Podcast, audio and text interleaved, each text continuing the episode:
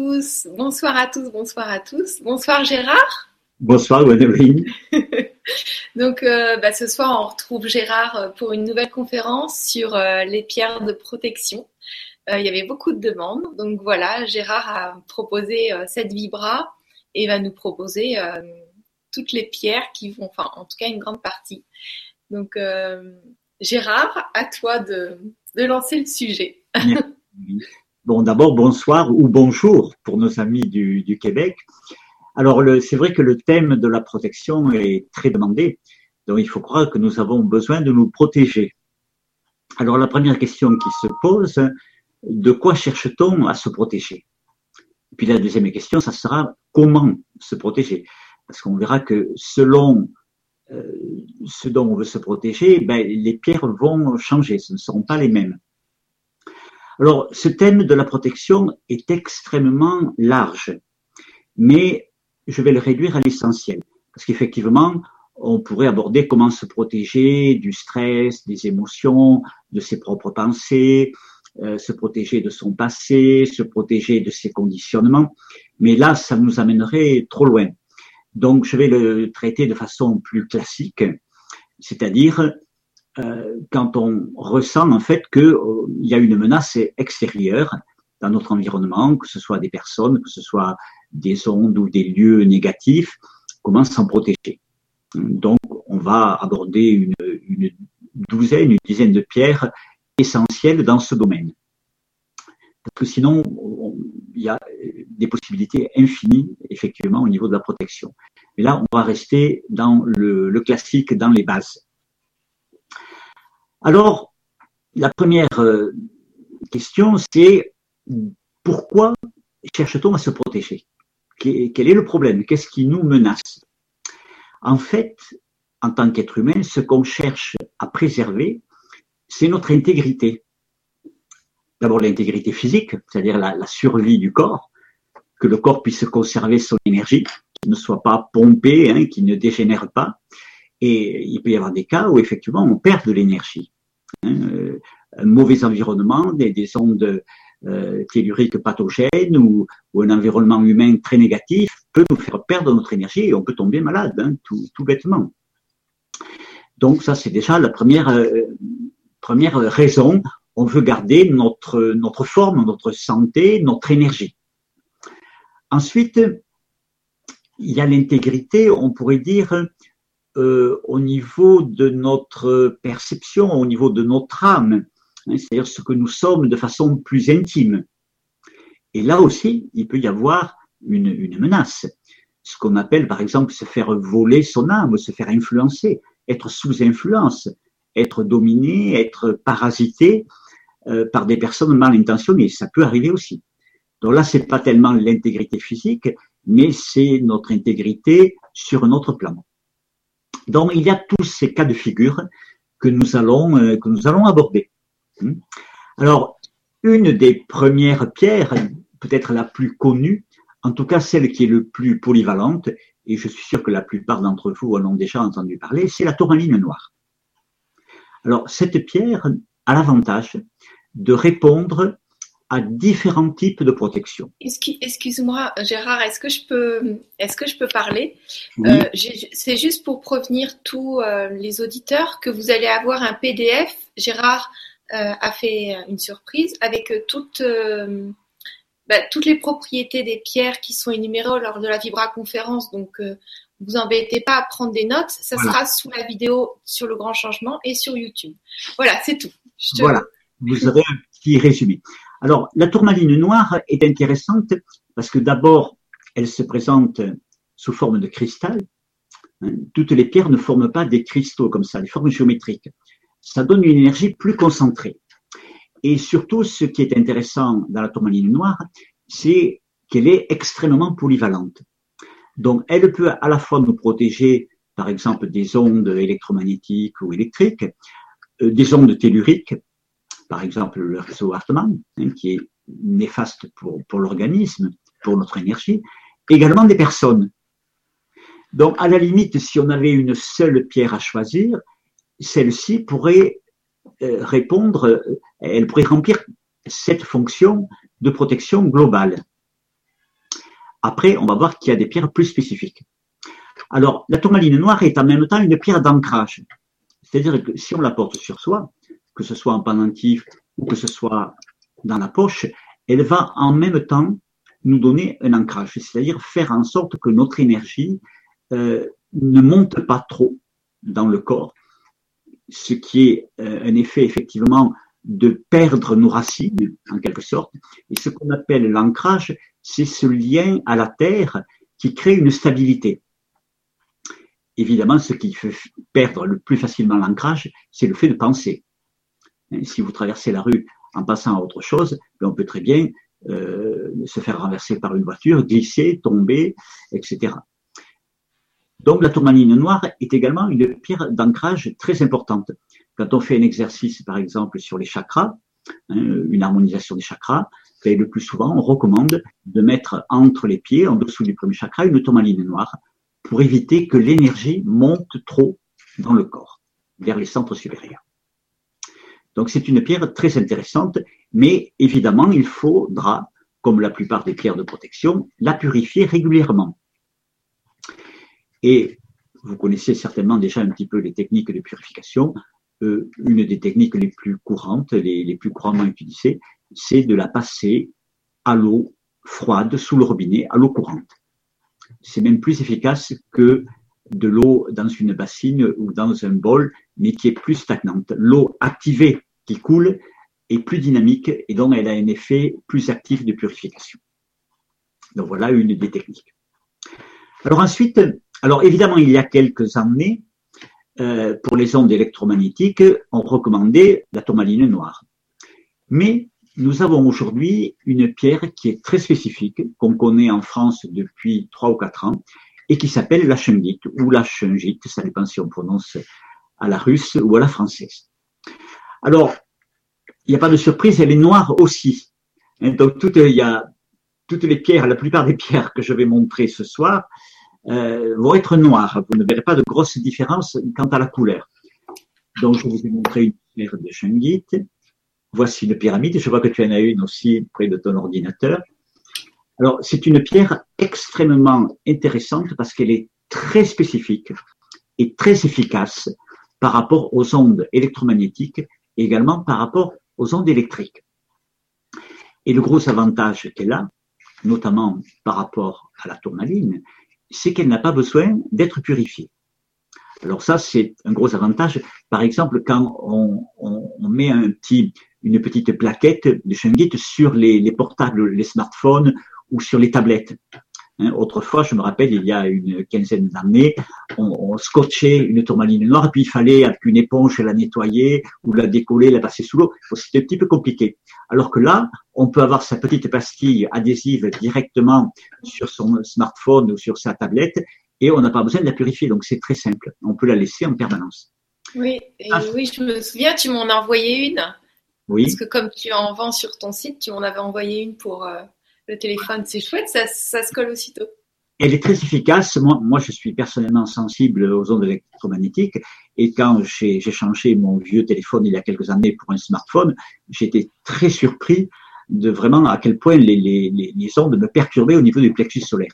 Donc, j'ai collé deux grosses pastilles rectangulaires, euh, carrées plutôt de, de et je peux le porter à la poche sans aucun problème maintenant. Voilà. Donc, c'est très bien pour ça. Alors, on peut également, bien entendu, pour les personnes qui sont électrosensibles, hein, qui, quand elles se promènent, captent facilement, en allant faire leurs courses dans un supermarché ou ailleurs, on peut la porter en pendentif ou en galet à la poche. Alors, ceci dit, il y a certaines personnes à qui elle correspond moins, qui ne pourront pas forcément la porter sur eux. Ce sont les personnes qui manquent de structure, qui sont un peu dispersées, qui ont une énergie qui n'est pas structurée. Parce qu'effectivement, cette pierre n'est pas cristalline, donc elle n'a pas de structure. Pour ceux qui connaissent un petit peu, alors pour les autres, je vous renvoie à mon livre où j'explique un peu tout ça, ce que c'est un cristal, comment les, pierres sont constituées de ce système cristallin. Donc certaines pierres n'ont pas de système cristallin. C'est-à-dire que les atomes ne sont pas répartis euh, en réseau de façon systématique, ordonnée. Et c'est le cas en particulier, il n'y en, a pas beaucoup, il y a quelques pierres, et c'est le cas en particulier de la shungite. voyez Alors, pour certaines personnes, j'ai vu certains cas où euh, les personnes ne se sentent pas bien à l'aise avec cette pierre. Si c'est le cas, ben, vous la laissez. À ce moment-là, vous la mettez devant votre ordinateur, votre smartphone, et vous ne la portez pas sur vous. Donc, dans ce cas, pour les personnes qui seraient trop déstructurées, une pierre qui peut remplacer la shungite à porter sur soi, c'est l'onyx. L'onyx, c'est une agate noire. Donc, ça peut être l'onyx ou la tourmaline. Mais l'onyx, par exemple, convient très bien aux personnes qui n'ont pas de structure, hein, qui ont besoin d'être plus concentrées, qui sont un peu dispersées, où l'énergie est un peu floue. Et donc, ce moment-là, ces personnes-là peuvent porter un galet ou un pendentif d'onyx, qui est une, une agate noire sur elle. Il, est dit, il, est, il est dit que la, la euh, elle peut nettoyer les autres pierres. Je ne sais pas. Ça, c'est aléatoire. Je ne dirais pas forcément ça, non. Vous savez, chaque pierre a une énergie euh, très spécifique. La Shungit, euh, si je voulais décrire un peu son énergie, c'est comme si elle nous posait à la terre, un petit peu comme quand vous allez une, dans une forêt hein, et que vous vous mettez pieds nus et que vous mettez les pieds sur la terre. On sent que tout de suite l'énergie redescend et qu'on se vide de tout ce qui nous parasite. C'est un peu ça. Moi, il m'arrive souvent, par exemple, sur les salons où il y a énormément d'ondes électromagnétiques, de prendre tout simplement une fingite comme ça dans les mains. Je me pose pendant deux, trois minutes devant le stand et aussitôt, pouf, je me vide de cette charge électromagnétique. Voilà, c'est un peu comme ça que ça fonctionne, d'après mon ressenti. Alors, nous allons voir maintenant d'autres. Donc, nous avons parlé de la tourmaline noire, la shungite et l'onyx éventuellement, hein, qui pour certaines personnes peut convenir. Gérard, est-ce que je peux me permettre de te poser une question sur la shungite euh, oui, Parce que comme on est dans, on est dans le thème. Euh, bonjour Gwénoline et Gérard, que pensez-vous de la protection des ondes électromagnétiques par la Sungite Merci et bonne vibra à tous, Ludovic. Eh bien, ce que j'en pense, c'est ce que je viens de dire, que c'est une très bonne pierre pour les, ondes électromagnétiques et qu'elle a euh, l'avantage de ne pas avoir besoin euh, d'être purifiée. Donc ça, c'est très bien quand on la porte sur soi ou quand on l'a sur le, smartphone. C'est très bien aussi pour les ordinateurs. C'est très bien pour les gens qui oublient souvent de purifier leur pierre. Ça, c'est un, avantage. Elle n'a pas besoin d'être purifiée. Elle ne se charge pas. Elle ne retient pas l'énergie, euh, disons, négative la pollution. C'était au cas où si tu si avais euh, moyen d'étoffer, mais c'était euh, voilà. Parce que je pensais que tu faisais une brève présentation, c'est pour ça. Je pourrais faire la poser maintenant cette question. Oui. Alors d'ailleurs, là on parle de la protection, mais je signale au passage que la shungite, puisqu'elle vient de Russie, hein, de, de, la Carélie, dans le nord de la Russie, est utilisée là-bas en Russie depuis des décennies et même depuis plusieurs siècles. Elle est connue puisque Pierre le Grand déjà s'était soigné lui-même, avait soigné son armée. Donc c'est une pierre euh, absolument incroyable. Euh, si on regarde un petit peu sur les sites russes, elle est utilisée dans un nombre d'applications absolument incroyables, y compris pour les cosmétiques naturels, pour des problèmes de peau, dans les institutions, dans les, les centres thermaux, pour les cures thermales. Elle est utilisée dans l'agriculture comme antiparasite pour protéger les plantes des parasites. Elle est utilisée pour l'élevage, pour également euh, protéger les animaux, renforcer le, poil des animaux et les protéger également des parasites. Elle est utilisée dans le bâtiment, dans les ciments, on la mêle au ciment et en particulier dans les centrales nucléaires pour faire écran, pour protéger des ondes. Donc, vous voyez, elle est utilisée dans un nombre de domaines absolument incroyable. C'est une pierre très, très connue et très utilisée depuis très longtemps en Russie. Mais chez nous, elle est surtout connue je sais qu'il y a actuellement quelques expériences qui sont faites, notamment au niveau de l'agriculture, mais chez nous, elle est surtout connue pour les ondes électromagnétiques. Voilà, c'était une petite parenthèse au passage. Vous Très belle parenthèse. Merci. Voilà. Vous pouvez demander d'ailleurs notre documentation. On a un petit, sorti un petit document sur la chaîne dite. Et puis j'en parle également dans, dans mon livre. Alors, continuons. Donc, il y a d'autres pierres noires. Hein, euh, parlons maintenant un peu des attaques intentionnelles, malveillantes, hein, en particulier la magie noire. Malheureusement, c'est peut-être pas très fréquent, mais ça existe. On a, j'ai régulièrement des, des, personnes qui me consultent pour des, des problèmes de, de magie noire, d'envoûtement, des choses comme ça. Mm. Donc là, il y a une pierre qui est plus dure et plus résistante, même que la tourmaline noire. C'est la spinelle noire. C'est une pierre de grande dureté, qui est très structurée, qui appartient au système cubique, et donc qui est très forte, hein, qui a beaucoup d'impact, beaucoup de résistance dans des cas comme ça un peu particuliers, un petit peu difficiles. Donc voilà pour ce cas précis particulier. Ensuite, il y a euh, tout ce qui est ce qu'on appelle les projections des personnes. Alors qu'est-ce qu'on appelle les projections? C'est ce que pensent les gens de nous. Hein, ce qu'ils projettent sur nous, tiens, il a l'air d'être comme ceci ou elle a l'air comme cela. Donc, toutes, à la, à la fois les pensées négatives des personnes à, notre rencontre, mais également les émotions des personnes. Alors, ces énergies polluantes sont projetées sur nous. Et évidemment, il y a des métiers ou des situations où on est plus exposé que d'autres. C'est sûr que si on est comptable ou chercheur et qu'on travaille tout seul dans son bureau, on n'est pas très exposé aux projections si on est conférencier, enseignant, thérapeute, à plus forte raison homme politique, alors là, on a des centaines ou des milliers de projections de personnes qui peuvent être positives, mais qui peuvent être négatives. Alors souvent on me dit, alors ça c'est une question, oh mais les, projections positives c'est pas un problème. Ben, je te dis, détrompez-vous. Imaginez que quelqu'un tombe amoureux de vous. Hein, vous êtes une femme et il y a quelqu'un qui tombe amoureux, mais une personne que vous ne souhaitez pas du tout avoir dans votre environnement. C'est une projection euh, qui est très embarrassante, très polluante, très lourde. Vous voyez, même si on, pourrait dire ben, s'il pense positivement, non, parce qu'il peut y avoir même des projections idéalistes sur nous, hein, où on nous voit comme un être merveilleux.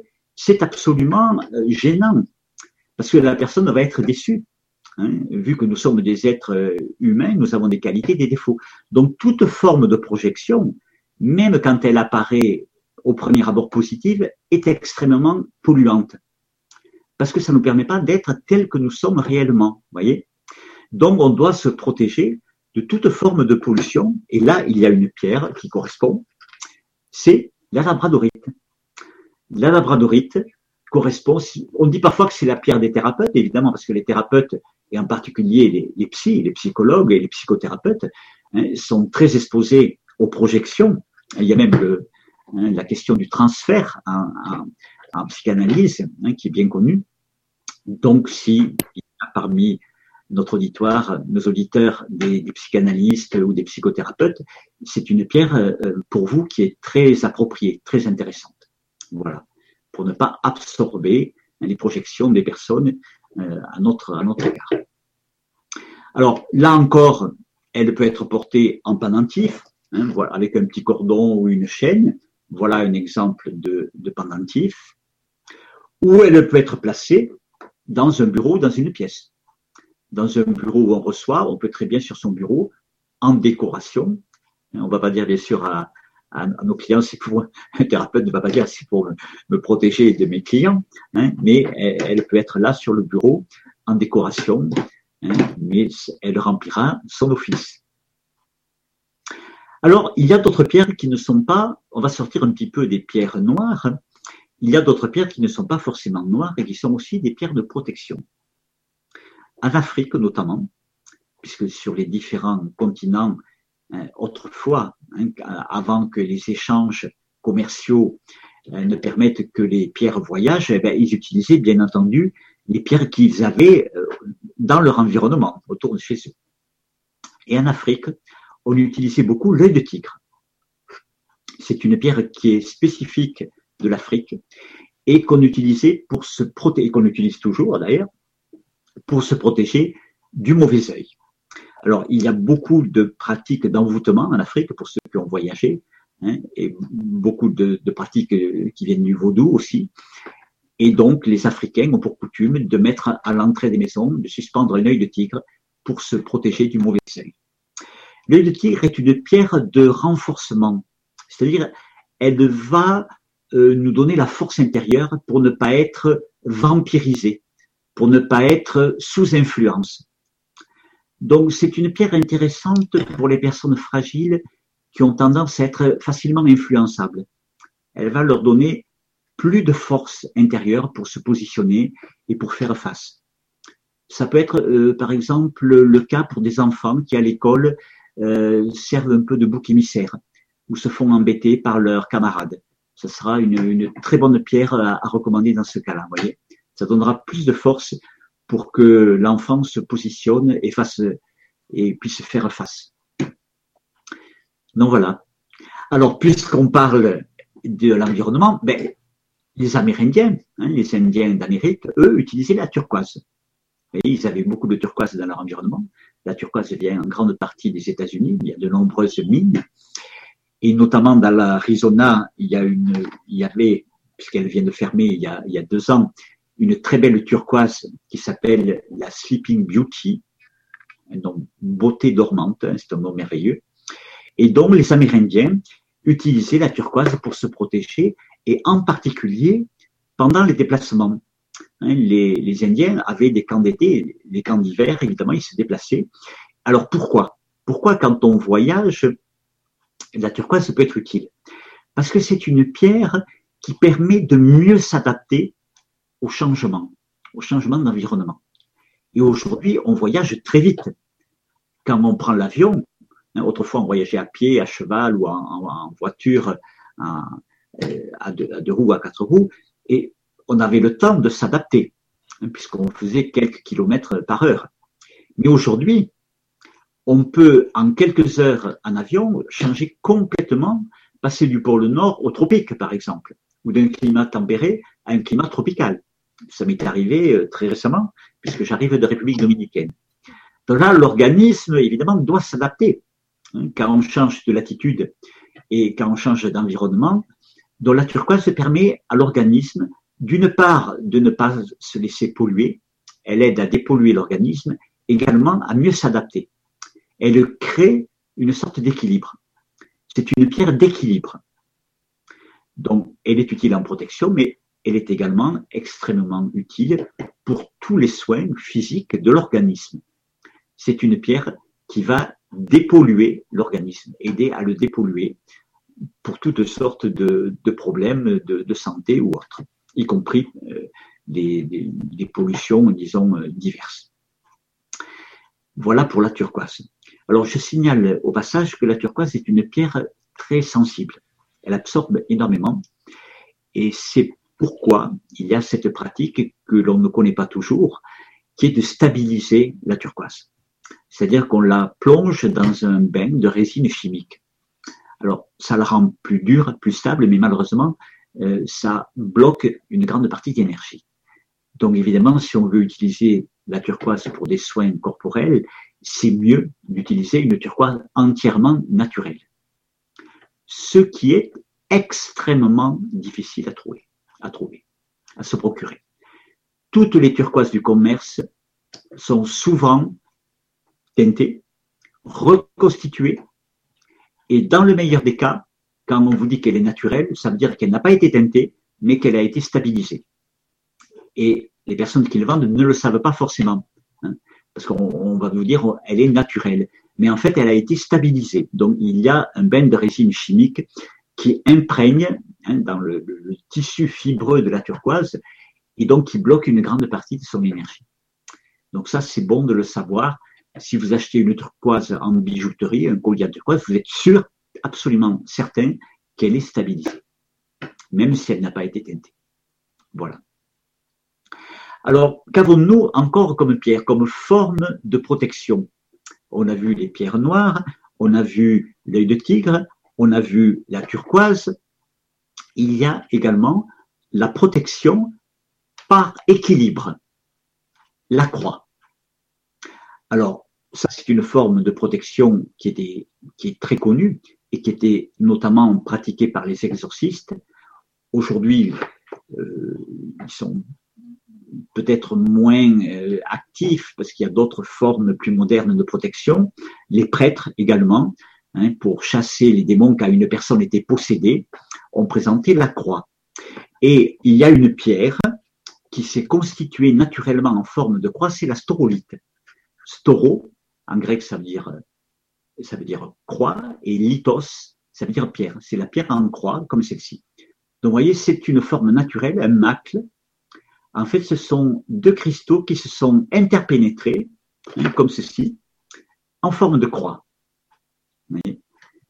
Et cette pierre va recentrer, elle va réaligner notre énergie, et de ce fait, elle va donner une bonne stabilité, un bon ancrage.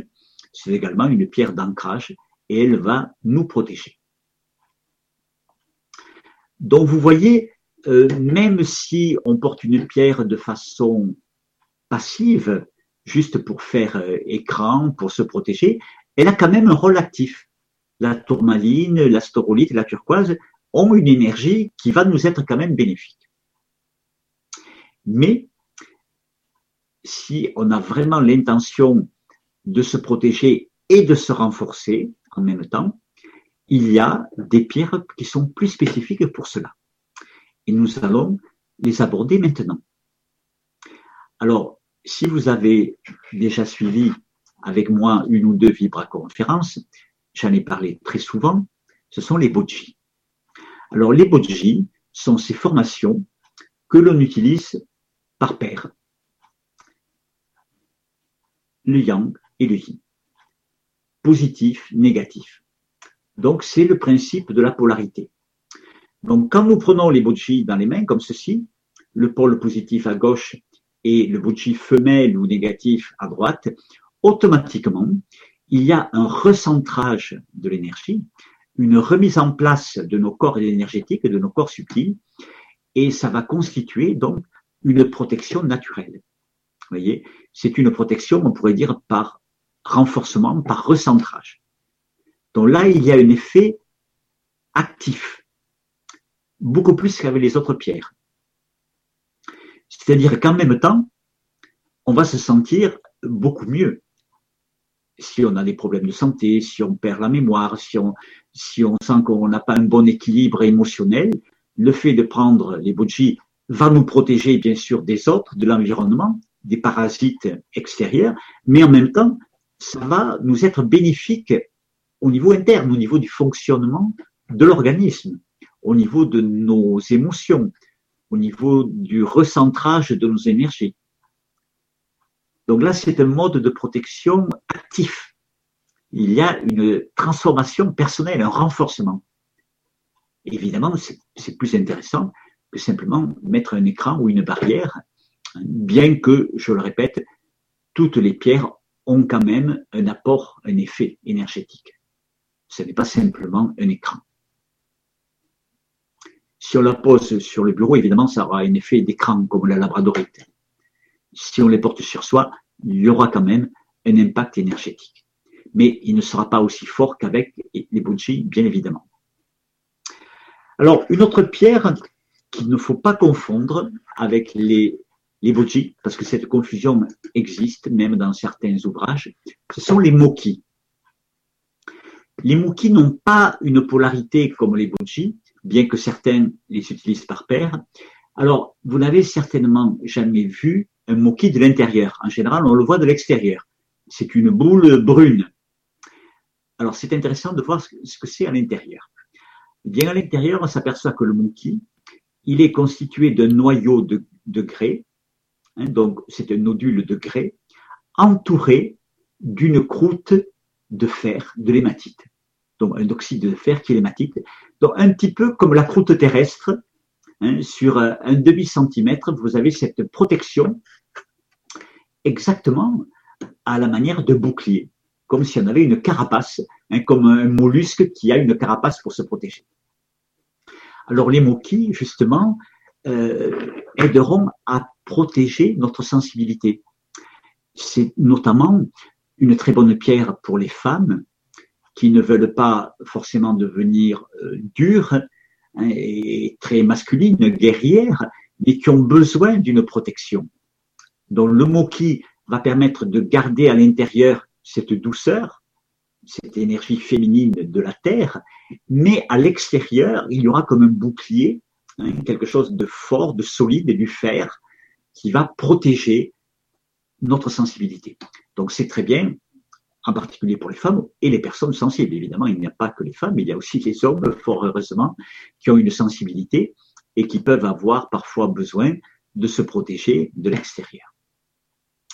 Donc, vous voyez, chaque pierre, selon la façon dont elle est organisée, porte en elle un, message particulier, une forme de protection. Elle, propose, elle offre une forme de protection particulière. Et là, c'est très clair. Quand on voit la pierre, comment elle est constituée de l'intérieur, euh, le message est, très clair. Alors, qu'est-ce que nous avons encore pour terminer? Eh bien, il y a une autre forme de protection. On a vu la protection par ancrage, par bouclier, par renforcement, renforcement intérieur, avec les bougies ou l'œil de tigre. Hein, on renforce sa force intérieure, on augmente sa force intérieure. Eh bien, il y a aussi une forme de protection par rayonnement. C'est-à-dire quand on rayonne, quand on est lumineux, on repousse les ondes négatives et on repousse les personnes négatives. On ne les attire pas dans son environnement. C'est exactement la, formule que l'on dit quand on dit que la lumière chasse les ténèbres.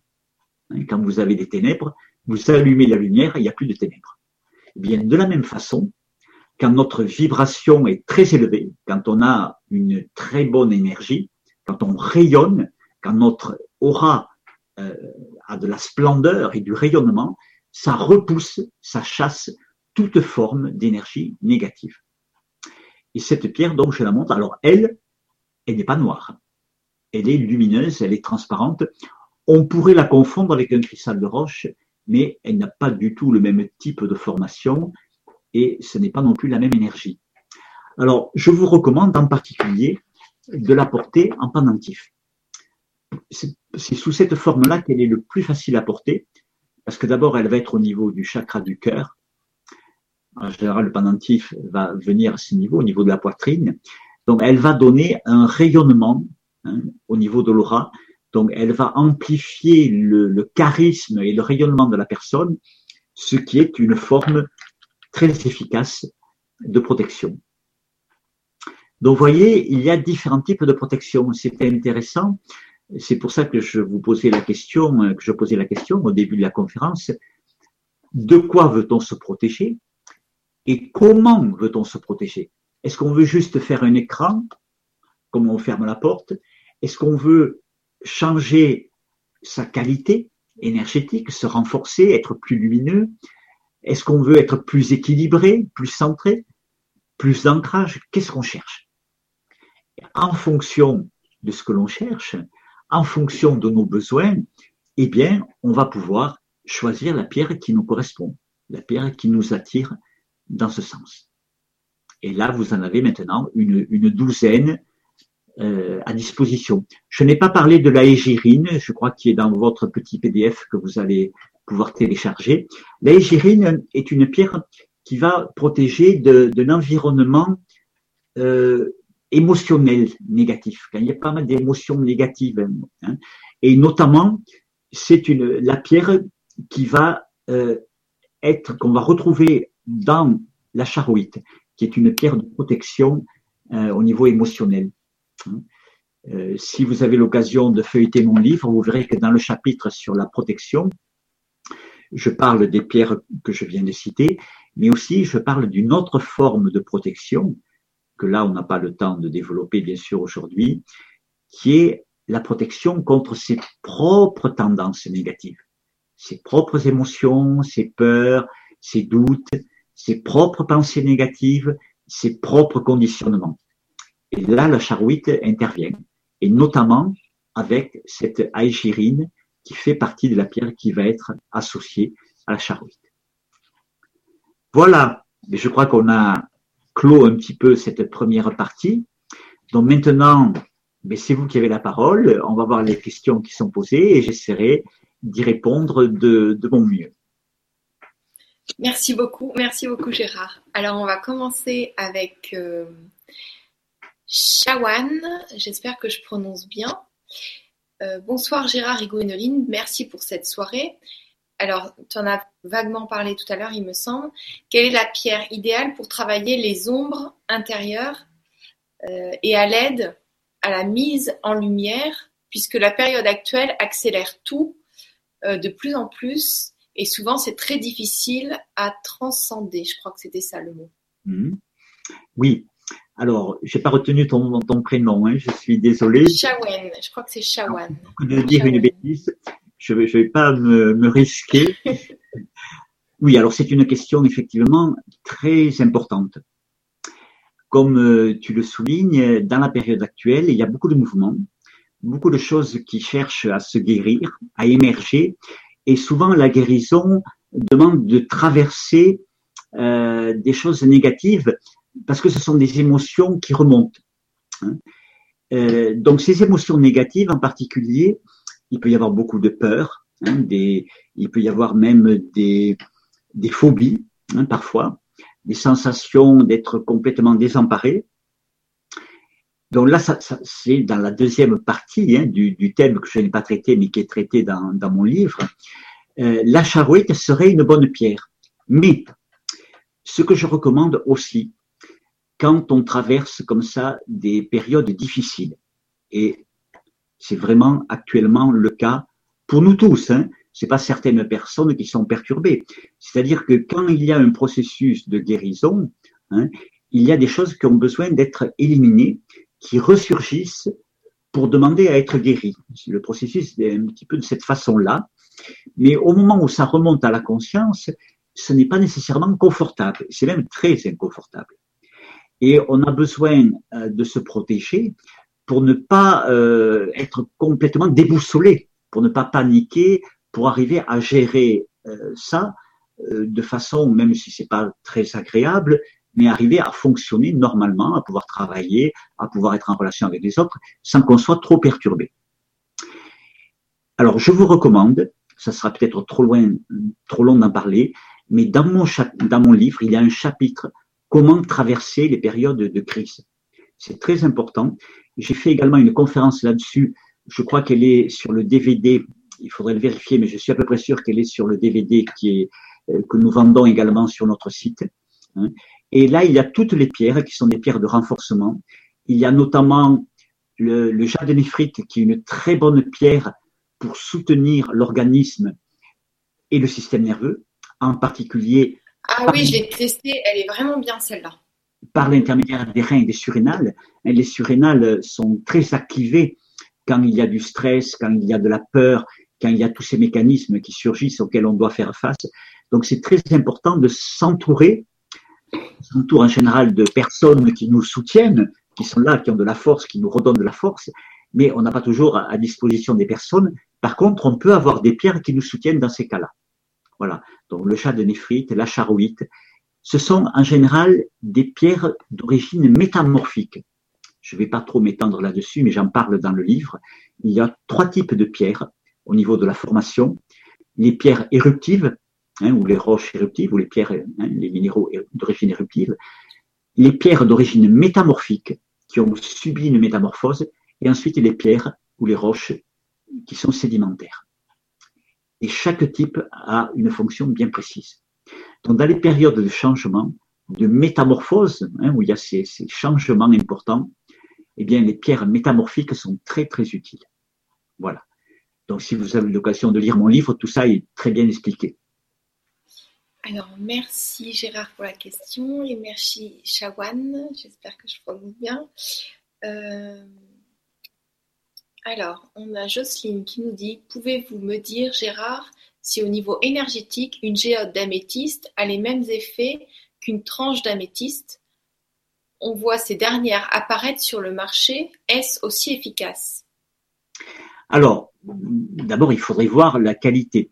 L'améthyste est une pierre de purification. Donc, on peut dire qu'elle peut avoir un effet de protection au sens où elle va purifier l'environnement. Ça peut être nos propres pensées. Hein, par exemple, dans un cabinet de thérapie, hein, forcément, il y a des gens euh, perturbés qui viennent pour des soins.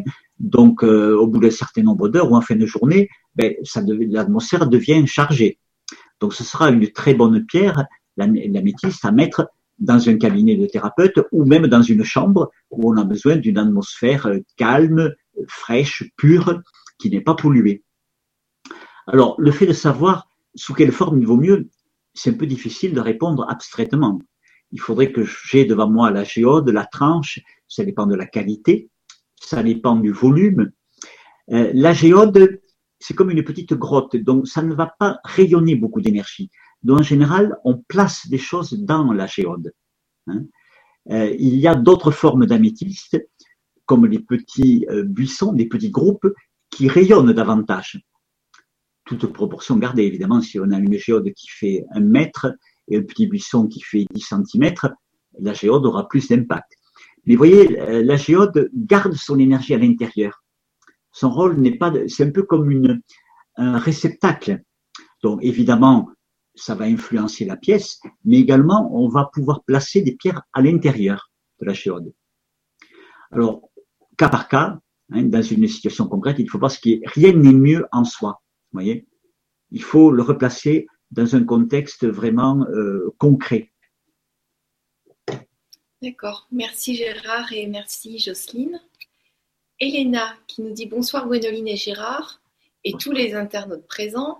Comment différencier la tourmaline noire et euh, l'opticienne, l'obsidienne, pardon, euh, noire lorsqu'elles sont sous forme de galet ah. Car je vois aucune différence lors de l'achat. Alors ça, c'est très difficile, effectivement. Il faut être très connaisseur. Euh, en général, ça se voit au polissage. Parce que l'obsidienne étant un verre volcanique, euh, ça prend un poli beaucoup plus brillant, beaucoup plus lisse. Alors que la tourmaline va montrer des petites lignes de fracture, vu qu'elle est beaucoup plus difficile à polir. Mais là, il faut déjà être un petit peu connaisseur. Parce que si le polissage de la tourmaline est très bien fait et celui de l'obsidienne un peu moins, euh, on aura beaucoup de mal à le différencier. Donc, quand on a l'habitude, c'est pas tout à fait la même vibration. Alors, je n'ai pas parlé ce soir effectivement de l'obsidienne. Parfois, hein, dans les ouvrages ou dans d'autres conférenciers vont la placer dans les pierres de protection. Pourquoi je ne l'ai pas cité dans les pierres de protection? Eh bien, tout simplement parce que cette pierre euh, ne convient pas à certaines personnes. C'est une pierre d'origine volcanique dont elle ne donne pas d'ancrage et elle peut déstructurer. Alors pour une personne qui est bien structurée, qui est très cadrée, ça sera une très bonne pierre, elle va très bien lui convenir. Mais si on a une personne déstructurée, un peu perturbée, très émotionnelle, très émotive, eh bien souvent, on s'aperçoit par expérience que l'obsidienne ne va pas lui convenir et ça peut même la perturber davantage. Par mesure de précaution, j'en ai pas parlé ce soir ça m'arrive de la recommander à certaines personnes, mais j'ai préféré choisir des pierres comme la tourmaline noire qui sont beaucoup plus sûres, beaucoup plus fiables pour la quasi-totalité des personnes. Vous voyez, c'était pour ne pas risquer de perturber certaines personnes euh, avec l'obsidienne. D'accord, merci. J'ai fait une petite parenthèse en me servant de, de la question d'Hélène.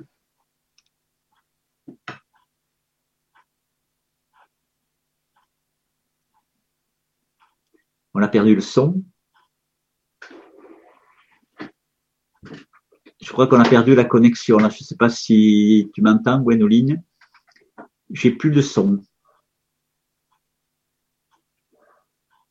J'ai plus le son et ton, visage s'est figé. Pardonnez-moi, j'ai fait un petit tour, euh, je ne sais pas où, mais je suis de retour. Voilà. Et donc je disais merci Elena. J'avais sélectionné une question euh, qui, en fait, c'était par rapport à la Sunjit. On dirait qu'on disait qu'elle était radioactive. Donc, ah. comme il y en a beaucoup qui l'ont recliqué, il y a Patricia qui nous dit apparemment beaucoup de Sunjit sont irradiés et beaucoup de fausses circulent. Alors, ça c'est une rumeur qui a circulé. Et comme vous le savez, les rumeurs négatives se répandent beaucoup plus vite que les rumeurs positives. Je peux vous dire de façon certaine, parce que nous l'avons fait tester par la CRIRAD sur un salon à Paris, donc le CRIRAD, hein, c'est le centre spécialisé des ondes électromagnétiques et de la radioactivité en France, il n'y a aucune trace. On a fait tester tout ce qu'on avait en shungite sous différentes formes brutes, galets, pyramides, sphères, pendentifs, il n'y a aucune trace de radioactivité. Donc ça, c'est une rumeur qui a été répandue à Paris notamment et qui s'est répandue parce qu'évidemment, dès qu'il y a une peur, ça se répand beaucoup plus vite. Donc si vous voulez aller voir les résultats des tests qui ont été faits, ils sont publiés sur notre site. Hein, vous aurez les mesures exactes et vous verrez qu'il n'y a aucune trace. Donc il faut faire attention aux rumeurs, hein, surtout quand elles sont négatives, parce qu'elles se répandent très vite. Hein, la peur est, toujours euh, fait que les rumeurs se répandent très vite. Donc vous n'aurez pas ce problème-là. Des fosses, ça peut être vrai pour toutes les pierres, pas spécifiquement pour la shungite. On a beaucoup plus de chances de rencontrer une fosse turquoise hein, ou du faux ambre, de l'ambre qui est du plastique ou autre forme, hein, que de la shungite. Personnellement, je n'en ai, jamais, ai jamais vu des fosses. On peut très bien rencontrer du verre pour du cristal de roche. Donc, on peut rencontrer des fausses pierres, mais ça c'est vrai pour tout, mais pas spécifiquement, à mon avis, pour la shungite. Mmh. Merci beaucoup. Voilà. Merci beaucoup et merci Patricia et tous les autres qui ont posé aussi cette question-là. Je l'ai beaucoup vue.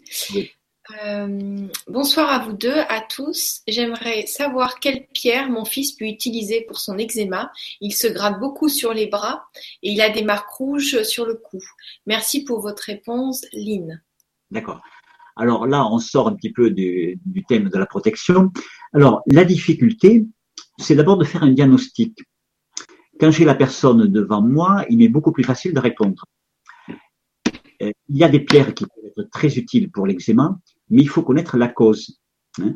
En général, les eczémas ont beaucoup, alors on dit c'est le stress, des problèmes émotionnels. Certes, l'eczéma va, il va y avoir des pics pendant les périodes de stress ou de perturbation émotionnelle, mais la cause sous-jacente, d'après mon expérience, et j'ai œuvré longtemps dans ce domaine, elle est alimentaire.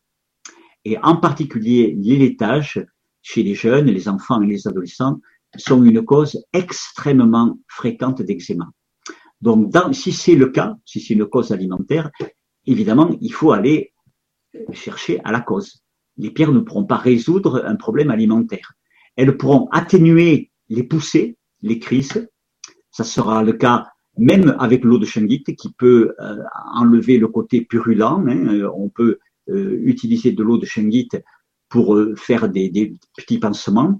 On peut utiliser une aventurine apportée au niveau du chakra du cœur pour quand il y a des poussées dans les périodes de stress, mais il faut toujours revenir à la cause, et en particulier à l'alimentation. C'est en tout cas le conseil que je donne toujours à mes clients. Merci beaucoup Gérard et merci Lynn pour la question. Justement, Sophie qui nous pose comme question, il paraît que l'on peut faire tremper les pierres dans l'eau, puis boire celle-ci, afin de bénéficier des propriétés de la pierre. Comment procéder au mieux? Merci. Oui. Alors, c'est ce qu'on appelle de, de l'eau, hein, de, de l'eau dynamisée, on pourrait dire. Euh, c'est basé, alors ce n'est pas un élixir minéral. L'élixir, c'est un procédé différent qui est de longue conservation. Là, c'est ce qu'on appelle l'eau de gemme, c'est-à-dire quelque chose qui ne va pas durer dans le temps, qu'on va boire immédiatement. Par exemple, on va laisser tremper la nuit la pierre et le matin, au lever, on va boire une petite gorgée pour s'imprégner de l'énergie subtile de la pierre. Alors, il y a quand même deux précautions à prendre. D'une part, utiliser des pierres de qualité gemme et des pierres dures. Évitez absolument les pierres tendres qui peuvent avoir une composition chimique, c'est-à-dire des composants chimiques dangereux. Hein, il peut y avoir des pierres qui, contiennent des composants toxiques. Si la pierre est dure, il y a peu de chances que ces composants passent dans l'eau. Mais vous avez du réalgar, par exemple, qui, peuvent, ou des pierres comme, euh, je pense à, maintenant le, nom m'échappe. Euh, L'astibine, par exemple, hein, qui contient euh, des, des, substances toxiques. Il peut y avoir du plomb hein, dans certaines pierres. Euh, donc, il faut faire attention de ne pas s'amuser à faire ça systématiquement si on ne connaît pas exactement la pierre, sa composition chimique. Hein. Alors, c'est sûr que si c'est une pierre comme l'émeraude ou l'aigle marine ou du cristal de roche, il n'y a pas de risque. Donc, ne le faites pas avec n'importe quelle pierre. En particulier, ça n'a pas beaucoup d'intérêt avec des pierres tendres, même avec la turquoise ou l'ambre, ça n'a aucun intérêt à mon avis, même si c'est des pierres qui ne sont pas du tout toxiques. Et il peut y avoir euh, certaines pierres qui ont euh, une composition chimique qui peut poser problème. Okay. L'antimoine, par exemple, dans la stibine, peut être un problème. Le plomb peut être un problème. Donc il faut faire attention de ne pas s'amuser à faire des élixirs avec n'importe quelle pierre systématiquement. Merci Gérard et merci Sophie pour la question. Bonsoir Gérard. Euh, ah oui, bonsoir. Gérard n'a pas dit le nom de la pierre qui ressemble au, cristal de roche qui rayonne. Mais la merci. La comment? Damburite, si j'ai oublié. Alors vous allez retrouver Damburite.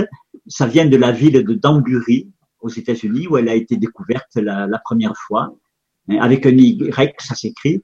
Mais euh, Damburite, il n'y a pas, il n'y a pas d'Y. Donc, D, euh, vous, vous, le verrez sur le, le PDF, l'orthographe, c'est D-A-N, il n'y a pas de M avant le B, parce que c'est le nom de la localité. Donc, voilà, d'amburite. D'accord. Donc, elle augmente l'aura. Pardon? Elle augmente l'aura aussi, entre autres. Voilà, c'est la pierre qui augmente le rayonnement de l'aura. Ok, ben merci euh, pour la question, Béatrice, et merci pour la réponse, Gérard. Alors, je sais que c'est pas dans le thème, mais on va quand même la poser parce qu'il y a plus 9, ça a été cliqué. Bonsoir, comment utiliser une étoile Merkaba de cristal de roche? Merci Laurent. Alors, là, c'est un peu particulier parce que toutes les ondes de, forme ont des énergies spécifiques. C'est vrai pour la Merkaba, mais c'est vrai pour le dodécaèdre, pour l'octaèdre. Donc, on ne peut pas aborder ce sujet parce que ça nous amènerait beaucoup trop loin. C'est un thème à part entière. Il y a des gens qui sont spécialisés sur les ondes de forme. Donc, quand on utilise du cristal de roche qui a une onde de forme particulière, eh bien, l'effet énergétique va être orienté en fonction de l'onde de forme. En général, des pierres comme le sceau de Salomon, hein, des formes géométriques ou la Merkaba, sont des pierres qui vont donner un équilibre non seulement ça va relier à la tradition qui est à l'origine de cette, de cette pierre, mais c'est une forme de rééquilibrage énergétique. La sphère également, qui est la forme la plus simple et la plus universelle, va amener à concentrer l'énergie du cristal de roche et selon la forme ensuite qui est choisie, ça va orienter cette énergie pour un domaine particulier. Voilà. Donc, je ne peux pas développer hein, toutes les, ondes de forme. Là, c'est vraiment à part. C'est très bien. Ce serait bien qu'on fasse une Vibra conférence sur, euh, sur ce sujet-là. Ce n'est pas ma spécialité. Je pourrais dire, bien sûr, certaines petites choses, mais il y a des gens qui sont beaucoup plus spécialisés dans les ondes de forme spécifiquement, qui travaillent avec les ondes de forme, avec le, le dodécaèdre, le petit dodécaèdre. Ah oui, il y a Isis, il y a, comment il s'appelle, oui. Oh, oh, il y aura des personnes. Donc, je pourrais te donner éventuellement des références pour les gens qui travaillent uniquement avec ça. Mais euh, oui, maintenant, je m'en souviens, il y, en a que j'ai rencontrés. Et euh, il y avait une chose aussi, parce que toi, je sais que tu fais des stages, et euh, je pense à ça, sur la Web TV, on organise des vibrateliers. Peut-être que ce serait intéressant de montrer comment se servir des pierres euh, lors d'un vibratelier. Enfin, on en parlera en antenne. On verra si c'est envisageable. Alors, c'était une idée qui me traversait. L'intérêt quand même d'un atelier, c'est d'après mon expérience, c'est de pouvoir avoir les, pierres dans les mains. Ah oui, c'est vrai. Visuellement, ça a quand même un intérêt, avec les pierres en tout cas, hein, ça a un intérêt limité on peut faire des exercices euh, corporels, etc., à distance. Mais si on n'a pas les pierres dans les mains, c'est difficile de pouvoir intégrer leur énergie. Oui, c'est vrai. bon, ça, me traversait la. Euh, alors. Euh, donc, je vais prendre quelque chose dans le thème parce que je sais que tu aimes bien rester dans le thème. Bonsoir, ravi d'être là ce soir et merci à Gérard pour sa présence ce soir. Peut-on dire que l'améthyste est une pierre de protection dans une maison. Je pense à une géode. Ah oui, on a déjà eu. Alors, ça rejoint un petit peu la question. Oui, ça rejoint, Jocelyne. Au sens large, elle peut protéger des pollutions. Hein. Elle va purifier l'atmosphère, elle va purifier l'environnement, donc c'est une forme aussi de protection. Ce n'est pas une pierre typique très ciblée de protection, mais elle peut faire partie des pierres de protection euh, au sens large. Tout à fait. Merci Gérard. Donc on est encore avec Jocelyne pour cette question. Oui. On dit souvent qu'il faut se fier à son intuition pour choisir une pierre. Pour moi, lorsque je suis dans un magasin, par exemple, je les prendrais presque toutes. C'est plutôt embêtant pour choisir. Une autre méthode pour choisir, merci tout plein. Oui, alors ça aussi, j'en parle, il y a un chapitre entier dans mon livre, c'est très délicat. Alors, effectivement, tout le monde va dire, suivez votre intuition. Mais ça pose problème. On peut dire que tous, nous avons une certaine forme d'intuition. La question, c'est la suivante.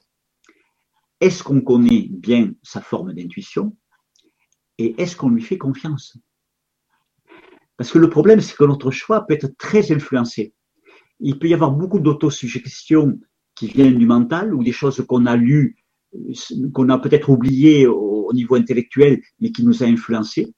Donc, comment savoir si c'est une vraie intuition ou si c'est simplement une attirance? On peut même parfois être attiré par des pierres qui ne nous correspondent pas. Vous voyez, si notre intuition parlait toujours, on ne serait jamais attiré par des personnes qui, sont négatives. Hein, on voit bien dans les couples, par exemple, qu'on peut être attiré par des personnes qui ne nous conviennent pas, avec qui se passent des choses même euh, violentes. Hein. Il y a, des, cas de figure hein, où euh, on voit bien qu'on a été attiré par des situations. Donc c'est très délicat. Effectivement, l'idéal est de suivre cette intuition, mais faut-il que cette intuition soit pure, qu'elle ne soit pas parasitée, qu'elle ne soit pas pervertie, et que ce ne soit pas surtout le mental qui ait pris la place de l'intuition? Alors, il y a différentes techniques que je propose dans le livre. Là, ça serait trop long pour les développer, mais c'est une question effectivement euh, très importante. Alors, je peux vous donner quand même quelques petits tuyaux. En général, quand on est complètement détendu, sans chercher quoi que ce soit, sans penser à rien, et que directement, clac, quelque chose nous, nous saute aux yeux ou nous vient à la conscience, comme ça. Et quand ça se reproduit, par des biais différents deux ou trois fois de suite. Là, on peut dire que c'est un message euh, qui vient de, hein, de, notre conscience profonde, de notre intuition. Par exemple, je vais vous citer un cas. Il y a une quinzaine d'années, j'étais à Paris sur un salon. Et sur un stand, et une dame vient me voir. Elle me dit, écoutez, j'ai entendu parler d'une pierre, ça m'a frappé, euh, alors j'essaie de me rappeler déjà le nom de la pierre. C'était une rhodonite. Il me dit, je n'ai jamais vu cette pierre. Est-ce que vous en auriez, je ne sais pas du tout comment elle est. Est-ce que vous en auriez une en pendentif? Alors, ce n'est pas une pierre qu'on vend couramment. Je lui dis, écoutez, euh, je vais voir, je vais regarder si j'en ai une. Et à ce moment-là, la dame, enfin, à l'autre bout du stand, elle prend une pierre comme ça, elle la soulève, elle dit, qu'est-ce ça? Qu'est-ce que c'est? Et elle sort la rhodonite. Dans ces cas-là, on ne va pas se tromper. Quand il y a quelque chose d'aussi frappant hein, dossier incisif, on peut dire que son intuition avait parlé une première fois parce qu'elle avait entendu que cette pierre lui serait favorable, et là, sans jamais l'avoir vue, sans jamais avoir rien entendu sur cette pierre, ni, ni sa couleur, ni sa forme, elle va directement au milieu de centaines de pierres, alors que moi-même je ne savais pas si j'en avais, elle va directement l'accuser. Là, vous voyez, c'est une forme directe, on ne peut pas se tromper. C'est une pierre rose, elle est géniale. Voilà. Mais c'est quand même un cas particulier. Donc parfois c'est beaucoup plus, ben, comme comme vous le dites, comme tu le dis, euh, on est attiré partout parce que ça brille, on aime bien l'énergie des pierres. Et si vous allez avec un enfant faire des courses, eh bien, il va toucher à tout. Et ça sera pas forcément l'intuition, c'est parce que ça brille, ça attire, c'est beau, et donc on ne sait pas trop ce qui parle. Voilà. Bon, merci Gérard pour l'anecdote et merci. Importante et délicate. Je donne quelques, quelques petits tuyaux dans, dans mon livre, notamment pour comment développer son intuition. Euh, merci aussi Jocelyne. Alors Minas qui nous dit bonsoir à tous. Merci pour nous parler de ces pierres de protection. Quelle autre pierre favorise la connexion avec notre nature originelle, notre divinité, nos guides, famille euh, d'âmes, anges, et si nous sommes de nature e ou autre Belle soirée. Alors, je pourrais répondre que selon les personnes, il peut y avoir des pierres plus spécifiques qui peuvent faire ce rappel de notre vraie nature. Mais il y en a quand même une, hein, d'un point de vue symbolique, et d'un point de vue énergétique qui correspond tout à fait à ça, c'est le cristal de roche. Alors pour plusieurs raisons. D'abord, le cristal de roche, si on étudie un petit peu les différentes traditions, on s'aperçoit qu'on en parle depuis très très longtemps, du temps de l'Atlantide et de la Lémurie, il y a des mythes et des légendes qui disaient que ces continents, sur ces continents, les sages utilisaient le cristal de roche. Donc, il existe depuis la nuit des temps et on le retrouve dans toutes les civilisations comme étant celui qui transmet la mémoire et l'information. Mais ça va plus loin.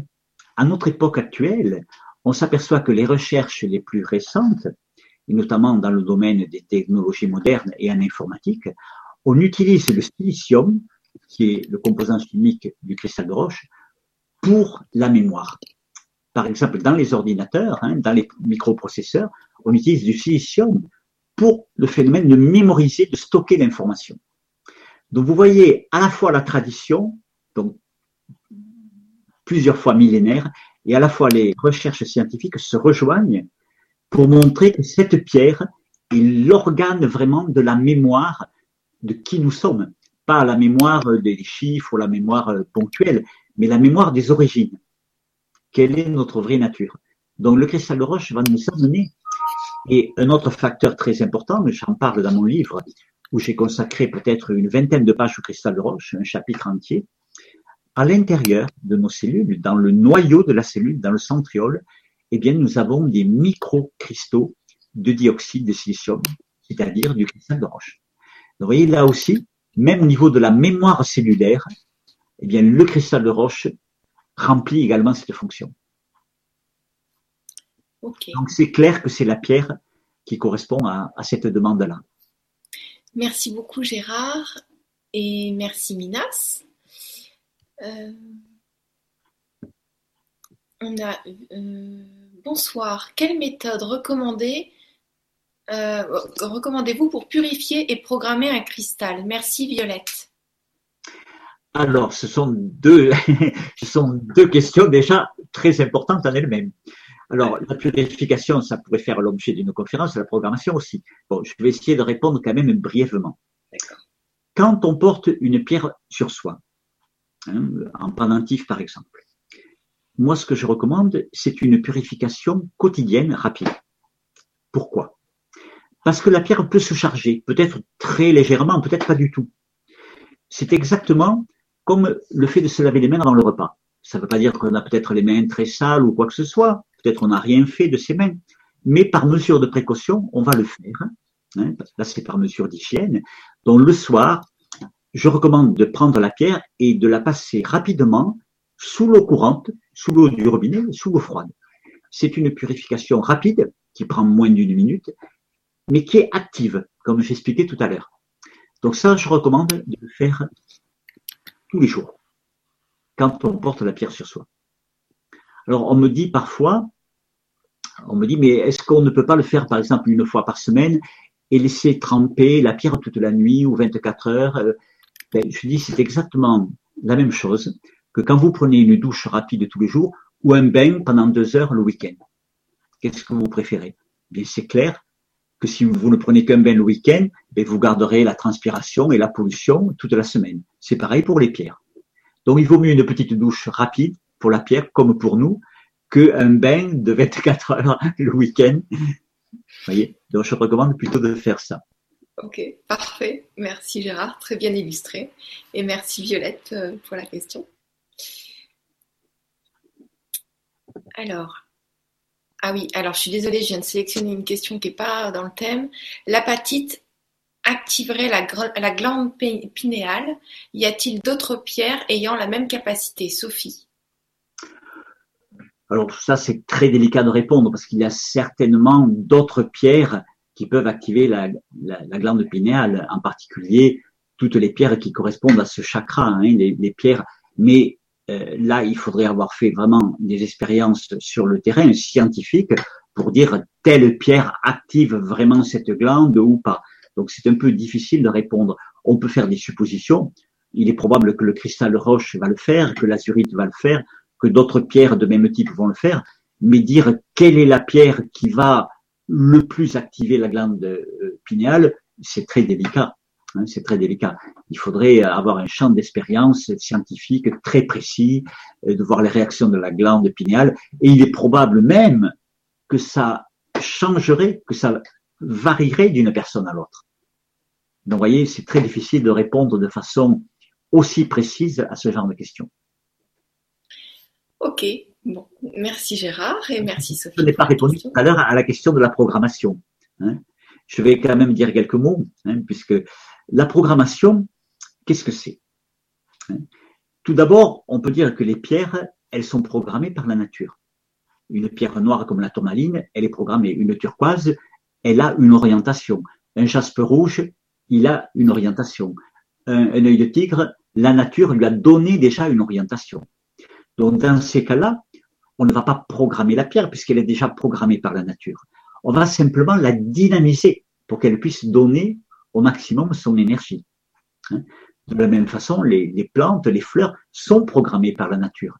Elles ont une couleur, elles ont une fonction dans la création. Voyez Donc, ce qu'on appelle la programmation, en général, c'est à partir du cristal de roche, qui lui, non seulement, il n'est pas programmé dans une direction précise, il n'a pas une couleur particulière, mais il est prévu par la nature pour être programmé, pour les raisons que j'ai expliquées tout à l'heure, parce qu'il est capable de stocker, de transmettre de l'information.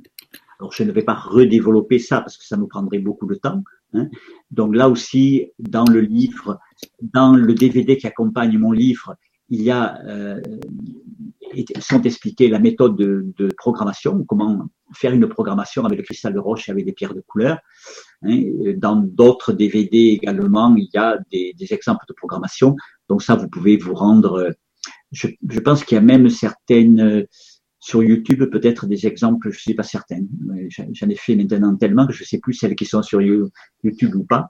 Mais en tout cas, dans le livre et dans la vidéo qui accompagne le livre, dans le DVD qui accompagnait le livre, euh, là, je suis certain qu'il y a euh, une programmation. Moi, je l'ai testé et j'aime beaucoup. Donc, euh, mais c'est sûr que ça prend un petit peu de temps à expliquer comme ça. Là, il faudrait, il faudrait faire un thème. voilà, on, fait des, on, procède par thème parce que c'est tellement riche. Donc voilà, déjà merci de passer tout ce temps-là avec nous, Gérard. alors merci Sophie aussi pour la question. Et là, on a Frédéric qui nous dit Bonsoir à tous, peut-on porter plusieurs pierres ensemble sur nous sans qu'il y ait de parasitage? Merci de tout cœur. Oui, alors, Frédéric, là aussi, c'est une question très vaste. Hein. je pourrais répondre oui et je pourrais répondre non. Effectivement, il va y avoir des pierres qui vont s'accorder. Et là, je ne peux pas donner la liste parce qu'il y a des centaines de combinaisons possibles, vous imaginez bien. C'est un petit peu comme si on posait la question, quels sont les aliments qu'on peut manger au même repas ou dans le même plat? Vous voyez, comment voulez-vous C'est très difficile de répondre à ces questions. Il y a des tas de combinaisons possibles. Il y a des associations qui sont mauvaises et d'autres qui sont bonnes. Là aussi, dans mon livre, puisque ce sont des questions qu'on me pose très souvent, j'ai consacré un chapitre entier aux associations de pierres. Je peux quand même donner un conseil de bon sens. C'est celui de porter les pierres séparément et de ne pas associer plus de deux ou trois pierres. Je ne recommande pas, par exemple, les colliers fantaisie qu'on peut trouver des fois dans le commerce ou dans des brocantes ou dans des, magasins un peu de souvenirs où vous avez une dizaine de pierres différentes. En général, ce sont des mauvaises associations.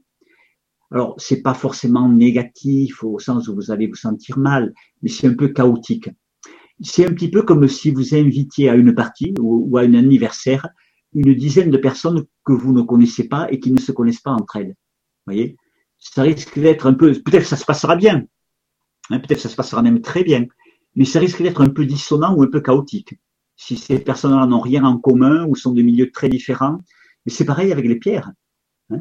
Si vous mettez de l'œil de tigre avec de la turquoise, euh, avec, des, avec du cristal de roche, avec de l'émeraude, ça ne va pas bien s'accorder. C'est des pierres très typées, euh, qui n'aiment pas beaucoup être associées déjà, comme certaines personnes n'aiment pas se retrouver en groupe. Donc, vous voyez, il faut connaître un minimum les pierres. Et ensuite, la deuxième chose, c'est que certaines associations vont très bien fonctionner pour une personne et pas pour une autre. Donc là, il faut voir aussi le cas par cas. C'est exactement comme un plat. Il y a une personne qui va très bien digérer un plat avec du poivron et, des oignons ou de l'ail cru, et une autre ne va pas du tout digérer. Eh bien, les pierres, c'est pareil. Donc, vous voyez, je ne peux pas vous donner une réponse toute faite. Il faut voir au cas par cas. D'accord. OK. Merci beaucoup. Merci beaucoup, Gérard. Et merci, Frédéric. Alors, il y a Cristallo, Cristaldo. En numérologie, nous sommes en année 9, fin d'un cycle avec tout ce que cela comporte de promesses futures.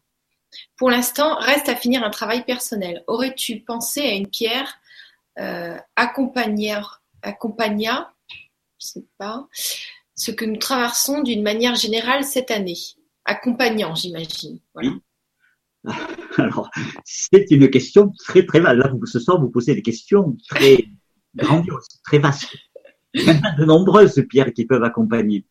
Mais là aussi, alors, il y a les pierres dont je parlais, hein, les pierres, parce qu'on traverse effectivement une période de transformation. Cette année, mais les années suivantes et les années précédentes.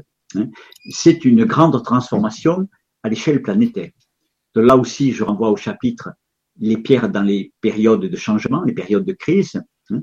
Après, il peut y avoir une pierre qui accompagne une personne spécifique, parce que la personne a un point faible, a un besoin, vous voyez. Et là, je ne peux pas répondre en général, vous voyez. Ce sont des questions trop générales. Quand j'ai une personne devant moi qui me dit, voilà, je suis dans une période difficile, voilà ce qui se passe, quelle est la pierre qui pourrait m'accompagner, là, je peux répondre directement. Mais il n'y a pas une pierre miracle qui accompagne toutes les personnes dans toutes les situations cette année. Ça, ça n'existe pas.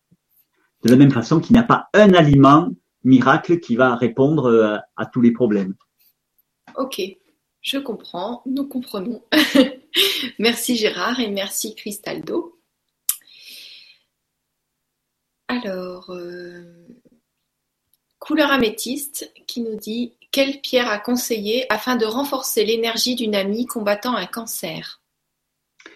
Alors, bon, évidemment, ça dépend un petit peu de la, de la structure et de l'état de la personne, mais euh, dans un cas de maladie euh, grave qui en général euh, puise profondément dans les ressources de l'organisme, il y a une très bonne pierre qui s'appelle le zircon, qui est d'ailleurs la pierre la plus ancienne sur Terre, puisque le zircon a 4,4 milliards d'années d'existence, donc presque l'âge de la planète. Hein, c'est une des premières pierres apparues sur Terre. Et cette pierre est une pierre forte qui va nous aider, on pourrait dire, dans les situations de survie quasiment, hein, c'est-à-dire à renforcer les défenses de l'organisme, renforcer le système immunitaire. Donc, ça fait partie des pierres hein, que je recommande souvent dans ces cas-là. Il peut y en avoir d'autres selon le point faible de la personne au niveau émotionnel, comme la charoïte, le jade pour renforcer l'énergie des reins, la résistance hein, de l'organisme. Et ça dépend un petit peu après des points faibles de la personne. Mais disons que sans trop se tromper, se tromper on peut dire que euh, le zircon sera une pierre qui peut aider dans ces cas-là. D'accord, merci beaucoup Gérard et merci couleur améthyste. Euh, alors, elle est cliquée plus 15. Je suis obligée de te la poser cette question parce qu'elle elle vient tout en haut. Oui. Bonsoir à tous. Quelle pierre serait adaptée à la thyroïde? Merci de ce partage. Pam. Oui. Alors là, la réponse est déjà plus simple. Hein. Il y en a plusieurs, mais il y en a une qui est très polyvalente. C'est la calcédoine bleue. Alors, dans certains ouvrages, vous verrez l'aigle-marine ou la turquoise. La turquoise sera également une très bonne pierre pour dépolluer, pour absorber, notamment chez les fumeurs, chez les gros fumeurs. Mais la calcédoine bleue, d'après mon expérience, est celle qui répond le mieux aux différents cas, aux différents problèmes de thyroïde, hypo, hyperthyroïdie, parce qu'elle stabilise. Vous voyez, c'est une pierre qui va stabiliser l'énergie de la thyroïde. Donc, quand on ne sait pas trop de quel type de problème, quel est le diagnostic précis, eh bien vous pouvez vous reposer sur la calcédoine bleue parce que de toute façon, elle va amener les forces de la Terre, elle va amener les forces de guérison et elle va stabiliser l'énergie de la thyroïde. Donc c'est celle qui est le plus le plus sûr, disons, dans ce cas-là. D'accord. Et, par expérience, j'ai pu voir qu'elle donnait de très bons résultats. D'accord. Merci beaucoup Gérard. Merci Pam pour ta question. Françoise qui nous dit suite à un burn-out, euh, Pierre pour remonter, trois points d'interrogation, vers la joie pure de l'enfant, Françoise. Alors, d'abord, c'est une entreprise difficile de passer du burn-out à la joie pure de l'enfant. Il y a peut-être des étapes intermédiaires qui est déjà de retrouver un peu d'énergie, de se restabiliser, hein, de, retrouver son fonctionnement normal. Donc, ne brûlons pas les étapes. Alors là aussi, bon, je conseille des pierres qui vont, ça dépend un petit peu là aussi des personnes. Hein. Il y a des personnes, ça va être sur le plan psychique. En général, tous les plans sont touchés. Donc une pierre comme le jade, là encore, le jade néphrite sera probablement une bonne pierre. La charouite, probablement aussi au niveau émotionnel. Et puis, selon les personnes, peut-être que là, il faut ajuster telle ou telle pierre. Mais là, ça dépend un peu euh, du, souci particulier de la personne. Voyez? En tout cas, ces deux-là, c'est à peu près sûr qu'elles vont aider. Il y a aussi des pierres comme l'œil de fer qui va renforcer les, les, on pourrait dire, la résistance physique de l'organisme, redonner du tonus physique, retrouver de la vitalité physique. C'est encore une pierre d'origine métamorphique, l'œil de fer. D'accord, merci beaucoup Gérard pour ta, ta réponse et merci Françoise pour ta question. Alors, Jacqueline, bonsoir. Est-ce un problème si toutes les pierres sont stockées ensemble dans un bocal? Alors, il y a peut-être mieux à faire que bocal. Ce n'est pas un problème en soi, puisqu'elles sont en phase d'attente. C'est un petit peu comme quand on stocke les vêtements dans son armoire. Hein. Euh, le problème, c'est quand on les porte sur soi, surtout. Euh, où il faut que les associations, dans le bocal, c'est pas très grave. Ceci dit, euh, il y a quand même une meilleure façon de stocker. D'abord, pour pas qu'elles s'abîment, qu'elles se rayent. Moi, je vous conseille, vous savez, des petites boîtes. Alors, si vous avez un petit peu plus de place, ça prendra un peu plus de place qu'un bocal. C'est des petites boîtes avec des casiers qu'on trouve souvent dans les magasins de bricolage. Il y en a même de très jolis avec des couleurs violettes, mauves, etc. Et vous avez des compartiments. Et vous pouvez mettre du coton hydrophile et là, placer vos pierres par couleur. Comme ça, elles ne s'abîmeront pas, elles ne vont pas rouler les unes sur les autres comme dans un bocal et vous les aurez à disposition pour quand vous avez besoin de les utiliser. Voilà, ça sera mieux que le bocal. Oui, je confirme quand même parce que les pauvres petites mères, euh, c'est pas sympa. Hein. Euh, donc merci à vous deux. Alors, lorsqu'on utilise un pendule en cristal de roche, doit-on le purifier? Je purifie toutes mes pierres sauf mon pendule. Merci Patricia. Oui, la réponse est oui. C'est mieux effectivement parce que le cristal de roche peut se charger même si un pendule n'est pas porté sur soi, mais il peut absorber et il peut se polluer. Donc il suffit de le passer juste avant et après utilisation sous l'eau du robinet, ça prend quelques secondes.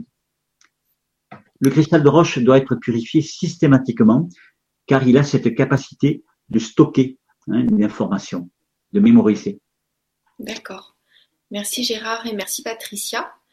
Euh, Jocelyne, peut, euh, peut-il exister des effets négatifs lors de l'utilisation d'une pierre de protection taille trop importante euh, C'est possible?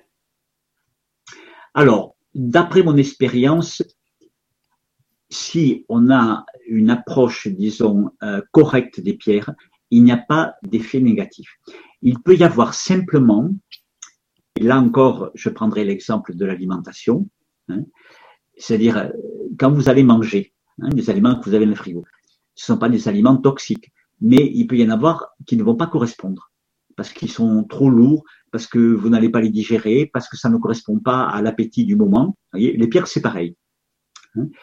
elles ne seront pas négatives en soi, mais euh, elles ne, je parlais tout à l'heure de la chunite, qui peut ne pas correspondre à certaines personnes. Je parlais de l'obsidienne, qui peut ne pas correspondre.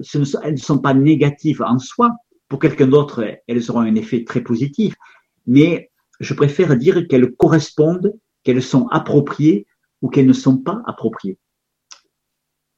D'après mon expérience, il n'y a pas de pierre négative en soi. Sont simplement des énergies qui nous correspondent plus ou moins. D'accord. D'accord. Merci Gérard et merci Jocelyne pour la question. quand on rayonne l'amour inconditionnel, le négatif ne nous atteint pas, mais on s'attire contrairement mais on s'attire contrairement à ce qui est propagé du négatif et des personnes négatives, car la lumière attire son contraire et complémentaire. Alors, euh, je ne suis pas tout à fait de cet avis. Si c'est vraiment du rayonnement de l'amour inconditionnel, je ne, pense pas qu'il y ait son opposé. Mais parfois, ce qu'on appelle l'amour inconditionnel n'est pas si inconditionnel que ça. C'est une forme de rayonnement ou de joie, mais qui reste superficielle, qui n'est pas totalement profond. Et là, si ce rayonnement s'accompagne notamment de naïveté ou de faiblesse, on va attirer l'énergie négative complémentaire. Alors, on ne va pas entrer dans les processus psychiques profonds et inconscients, hein, euh, mais d'après mon expérience, euh, il arrive parfois qu'une personne positive, c'est-à-dire qu'elle adopte une attitude positive par refus du négatif pour ne pas euh, ressentir le négatif, elle va positiver. Et dans ce cas, le négatif va nous être renvoyé à l'extérieur par l'intermédiaire d'une autre personne. C'est un phénomène très fréquent. Voilà, d'après mon expérience. D'accord, merci beaucoup. On ressort un peu du domaine des pierres. oui, merci Gérard. Et euh, bah, c'était une abréviation très brève, donc euh, voilà. pour rester dans le thème, alors, Élodie. Mon ami possède beaucoup de pierres, réunies dans une chambre. Il les nettoie régulièrement, jour de la pleine lune, et dans la terre. Seulement, est-ce judicieux de procéder ainsi? Merci à vous deux. À vous. Élodie. Alors, pour parler franchement, ça me paraît bien compliqué. Il n'y a pas besoin d'en faire autant. Alors, si cet ami a un engouement particulier pour faire ça, euh, il ne faut pas qu'il s'en prive, bien entendu, d'aller enterrer les pierres dans le jardin, de les mettre à la pleine lune. Mais il y a beaucoup plus simple. Hein, si, si veut gagner du temps, il peut simplement, pour la plupart en tout cas, hein, les passer sous l'eau. Il peut y avoir quelques pierres effectivement qui ne vont pas dans l'eau, comme les bocci, mais il y en a peut-être 1%. Hein. Et avec cette méthode rapide de purification, ça ne va pas les endommager comme si on les laissait tremper il y a des pierres qui, à qui ça peut ne pas convenir d'aller dans la terre, parce que dans la terre, il y a aussi euh, de l'humidité, il peut y avoir des, matériaux euh, que les pierres n'aiment pas. Hein. Donc, ne croyez pas que c'est le summum de la purification de les faire retourner à, à la terre. C'est pas nécessairement le cas. Il faudrait voir quel type de pierre, à quel type de pierre ça convient mieux, effectivement, qui ont une énergie qui est plus liée à la terre, pour d'autres, euh, mettre les bougies dans la terre, par exemple, ça n'a aucun intérêt. Il vaut mieux utiliser une coquille Saint-Jacques, un encens amérindien ou d'autres d'autres méthodes. D'accord. Euh, merci, merci euh, Gérard. C'est vrai la, que j'ai vu. La pleine lune, c'est pareil. Alors, c'est moins risqué que le soleil. Parce que je ne connais pas de pierres qui ne supporteront pas la, la pleine lune. Alors que le soleil, il peut y avoir des pierres qui vont perdre leur couleur. Hein. Euh, mais la pleine lune convient mieux à des pierres qui ont une énergie plus féminine, comme l'améthyste par exemple, auquel le soleil ne conviendra pas du tout. Donc là aussi, ce n'est pas une pratique systématique de mettre toutes les pierres tout le temps à la pleine lune, mais ça peut être une bonne pratique. Merci Gérard, merci Elodie. Euh, donc, comme le temps passe assez vite, euh, euh, je te propose de prendre encore trois questions. Oui. Trois questions assez courtes. Pouvez-vous nous dire si le jaspe rouge est aussi une pierre d'ancrage? Merci beaucoup, Marielle. Alors, on peut dire oui, que le jaspe rouge, par rapport à d'autres pierres rouges, hein, parce que toutes les pierres rouges ne sont pas des pierres d'ancrage. Le rubis, par exemple, qui est une pierre rouge, Hein, n'est pas une pierre d'ancrage. Le réalgar que je citais, le corail rouge n'est pas une pierre d'ancrage. Euh, la spinelle rouge n'est pas une pierre d'ancrage. Elle va faire monter l'énergie. Le jaspe rouge, oui. Alors là, il faut connaître un peu plus l'énergie des pierres. Hein. Ce n'est pas parce qu'une pierre est rouge qu'elle va envoyer l'énergie vers le bas, euh, du premier chakra vers le bas. Mais le jaspe, oui, parce qu'il a une énergie qui est plus dirigée vers le bas et notamment vers les jambes. Donc lui, on peut considérer, parmi les pierres rouges en tout cas, que c'est une pierre d'ancrage, à la différence d'autres. Voyez? D'accord. Alors, il y a, plein d'autres euh, questions qui concernent d'autres pierres, euh, dont une sur la sélénite, je crois, mais tu en as déjà parlé lors d'une précédente Vibra conférence, donc je vous invite à aller regarder aussi les autres conférences qui sont super intéressantes avec euh, Gérard. Et donc c'est Martine qui voulait des infos sur la sélénite. Et il y en a d'autres personnes qui disent désolé si on est sorti du cadre. donc ah. voilà. Donc, une autre question.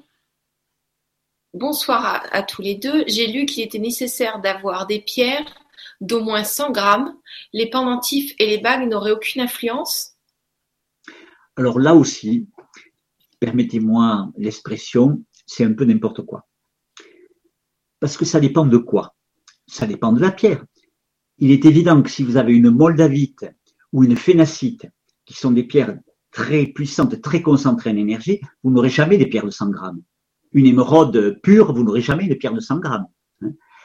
Et pourtant, ce sont des pierres extrêmement actives. Je peux vous raconter une expérience de groupe. Lors du dernier stage que j'ai fait, c'était peut-être l'avant-dernier stage que j'ai fait de niveau 1, module 1.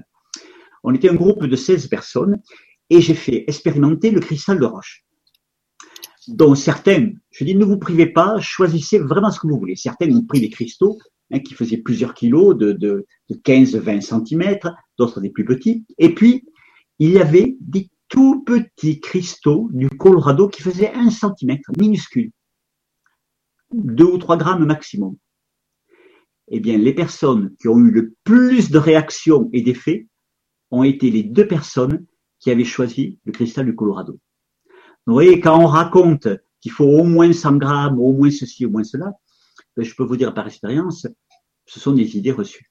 Dans la réalité, dans la pratique, on s'aperçoit que ça n'a aucune importance. Ben, ça peut avoir une importance, évidemment, mais qu'on peut avoir des réactions très fortes et une énergie très forte si on est réceptif et s'il y a une très bonne synergie avec la pierre, avec une pierre qui fait un centimètre et deux ou trois grammes.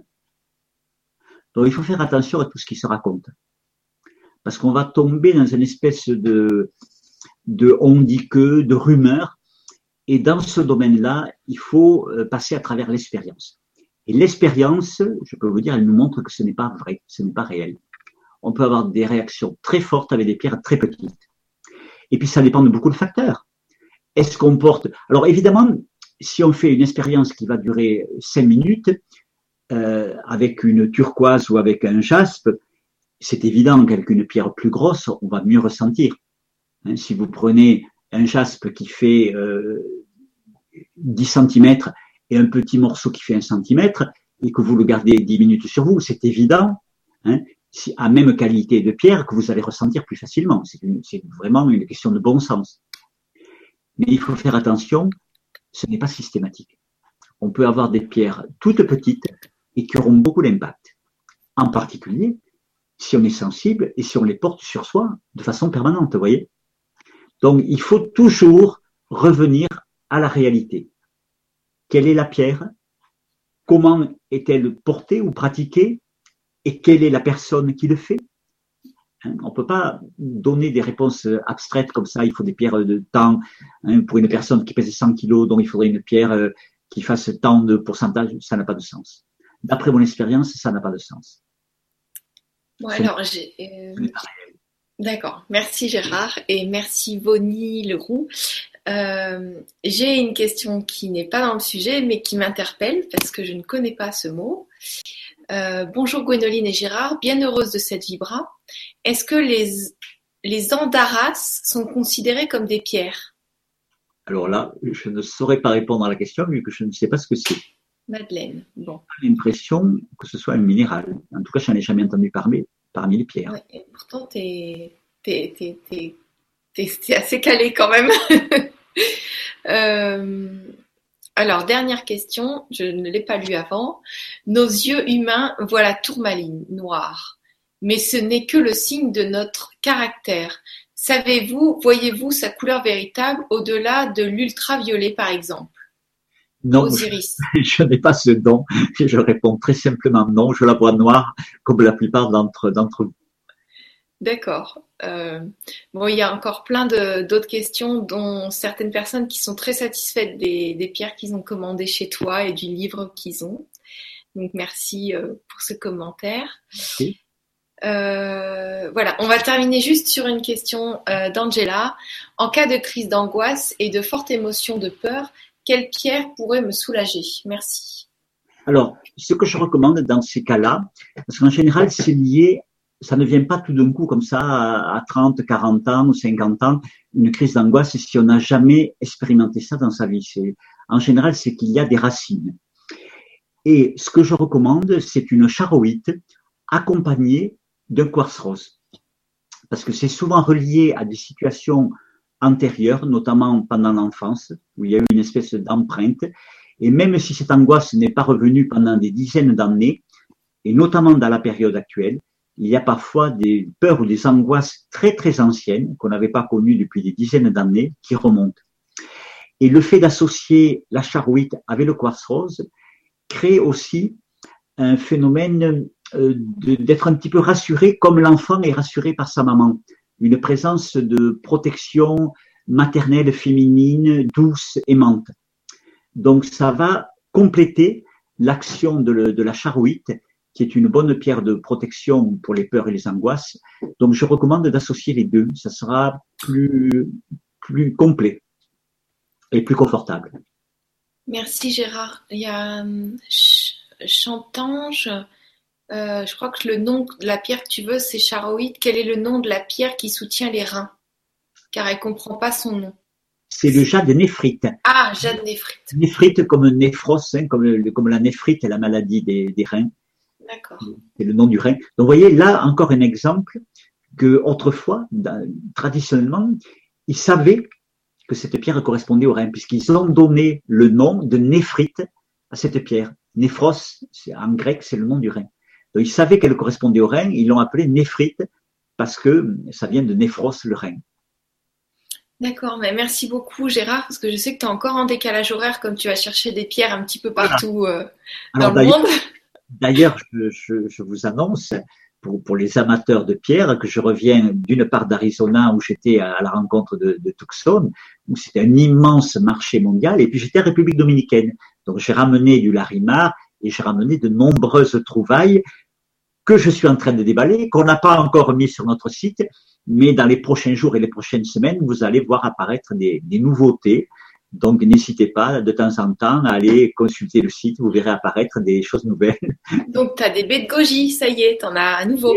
Des goji, voilà, on les a pas encore mis sur le site, je suis en train de m'en occuper, je les ai eus ce matin même. Ah, ben voilà, il y en a qui vont être contents. Voilà. Bon, bah super. Euh, en tout cas, euh, c'est toujours un grand plaisir de t'écouter euh, et d'être avec vous tous. C'est chouette. Et puis, merci à vous tous pour vos questions, pour votre intérêt, pour votre, pour votre enthousiasme. Et puis j'espère qu'on aura l'occasion de se, de se retrouver pour continuer ces, ces partages. Voilà. Merci à tous. Bonne pratique avec les pierres. À bientôt. Bonne soirée. À bientôt.